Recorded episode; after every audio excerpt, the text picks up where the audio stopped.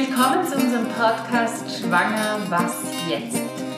Heute habe ich als Interviewgast wieder Christian Sattler. Wir sind jetzt beim zweiten Teil des Interviews und wollen damit auch gleichzeitig ein Projekt vorstellen, das Christians Herzensprojekt ist und das wir bei uns in der Lebensbewegung jetzt anfangen.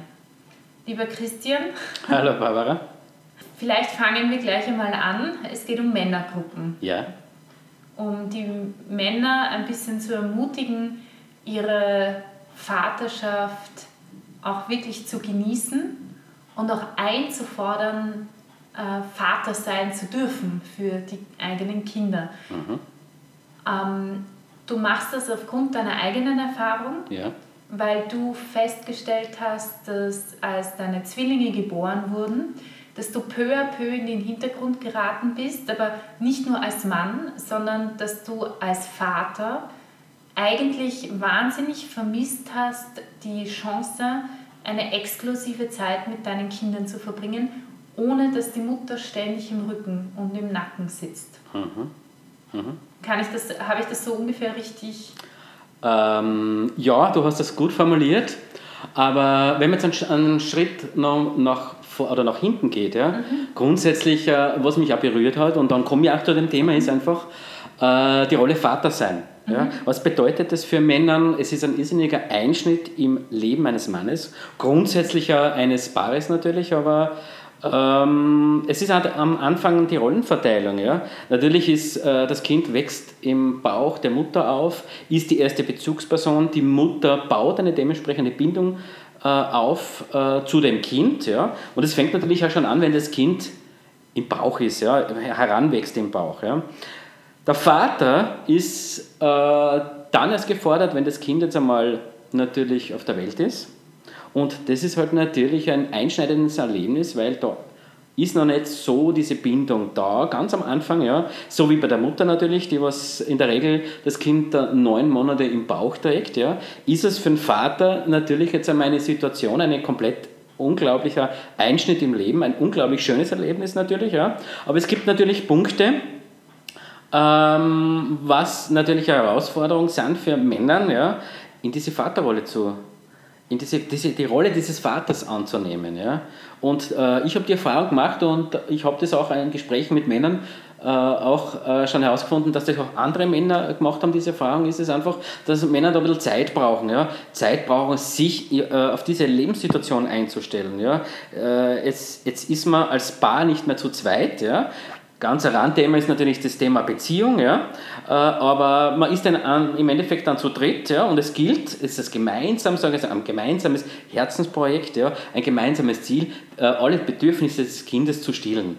Wo natürlich vorrangig äh, natürlich die Mutter gefordert ist, weil einerseits natürlich Aufbau der Bindung, andererseits natürlich verbringt es auch mehr Zeit mit dem Kind wie natürlich ein Vater, wo ja die klassische Rolle ist, der Vater geht arbeiten, ja, äh, ist acht Stunden, zwischen acht und, in der Regel zwischen acht und zehn Stunden außer Haus und hat natürlich nur Zeit am Abend, sich dem Kind anzunehmen. Ja. Und jetzt sieht man eigentlich auch schon die, diese Verteilung dieser Zeit.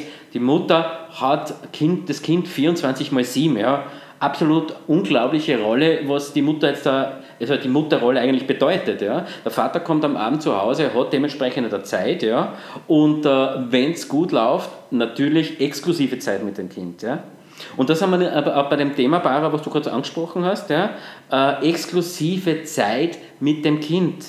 Ist ein unglaublich äh, wertvoller Punkt, ja, wobei ich sage, ähm, braucht natürlich seine Zeit. Das Kind oder das Baby ist natürlich einmal mehr äh, angewiesen auf die Mutter, ja, ist auch mehr die Mutter gewöhnt. Ja.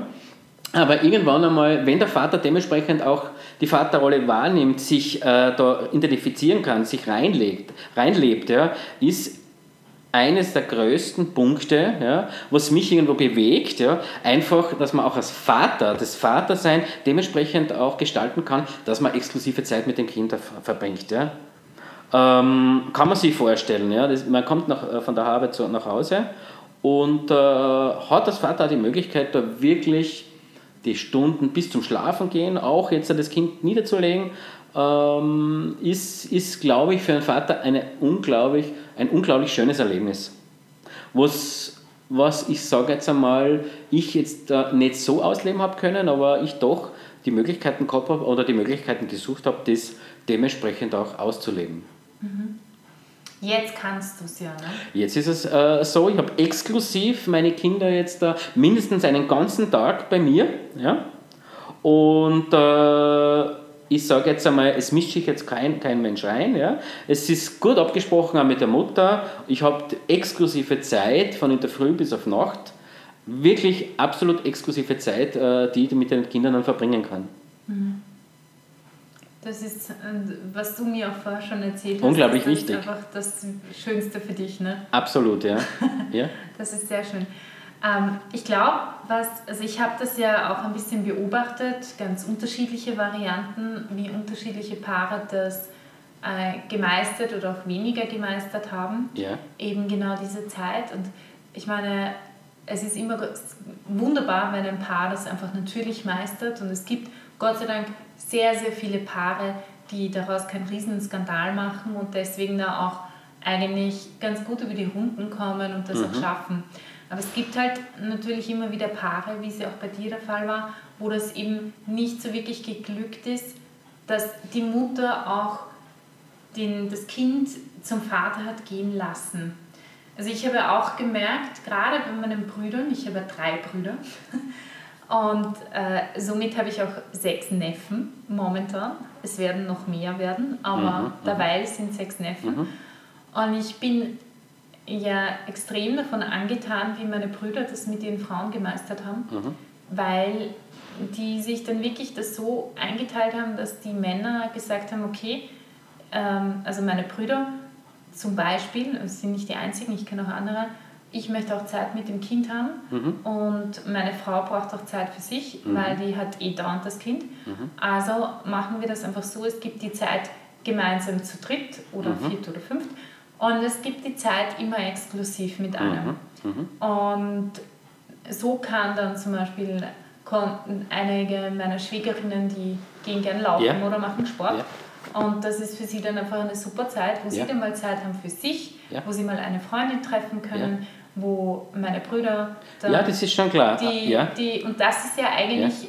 was Wunderbares. Ne? Ja, ja. Na, absolut. Und äh, ich gönne das auch jeder Frau, die was wirklich, sage jetzt einmal, das Angebot, ja, das klingt jetzt ein bisschen komisch, aber das Angebot einfach annimmt, ja, äh, das Kind äh, wirklich äh, dem Vater für eine exklusive Zeit zu geben. Ja? Und ich glaube, das ist auch eine Frage des Vertrauens. Ja? Ähm, dass auch Mütter das Vertrauen gewinnen, dass auch der Vater wirklich in, seiner, in der Vaterrolle dementsprechend handelt ja, und auch was das Kind betrifft, wirklich äh, schaut, dass es ihm gut geht. Ja? Also meiner Meinung nach ist es da wirklich dann der Vertrauensaufbau, ja? Mhm. wo wirklich äh, ein Konfliktpotenzial natürlich dahinter ist, ja? Äh, das Kind wirklich exklusiv einmal für einen gewissen Zeitraum den Vater äh, zu geben. Ja, also die Negativbeispiele, die ich kenne, ja. bei denen hat es ja daran geschappert, dass, also an unterschiedlichen Dingen, ja.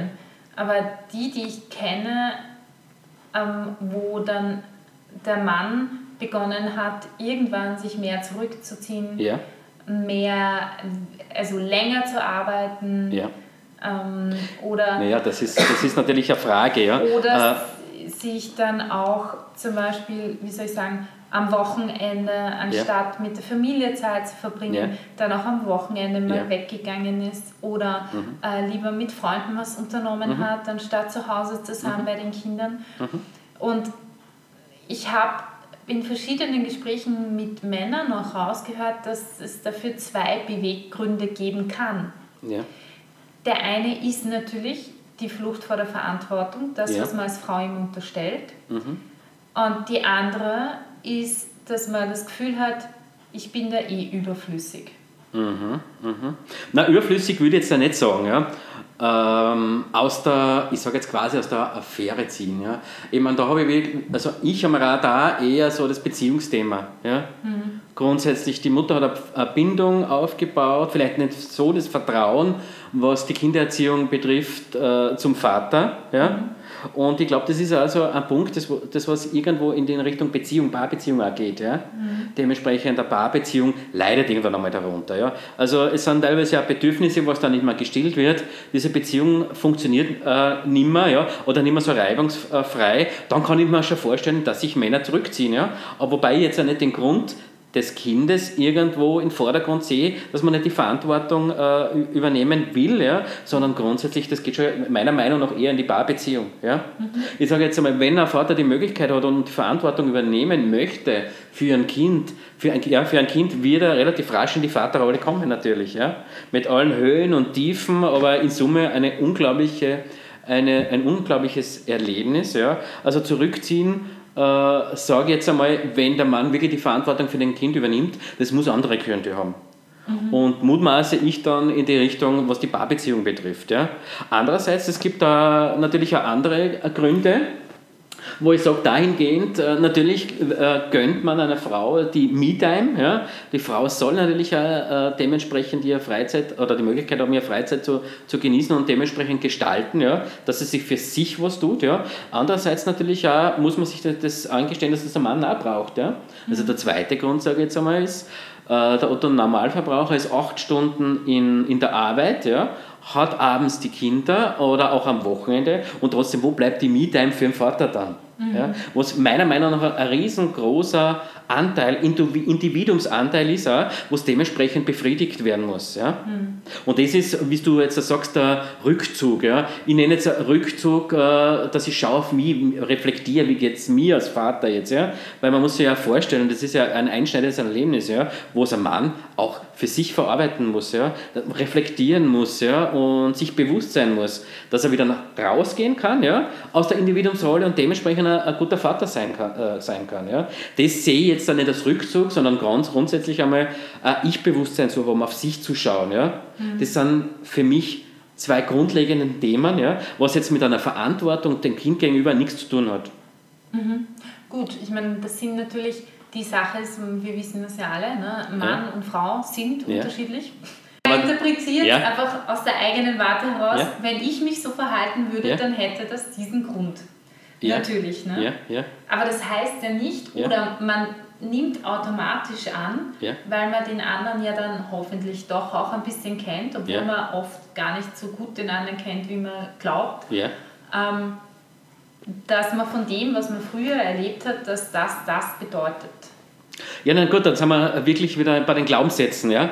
Das war der erste Teil des Interviews, der zweite folgt nächste Woche.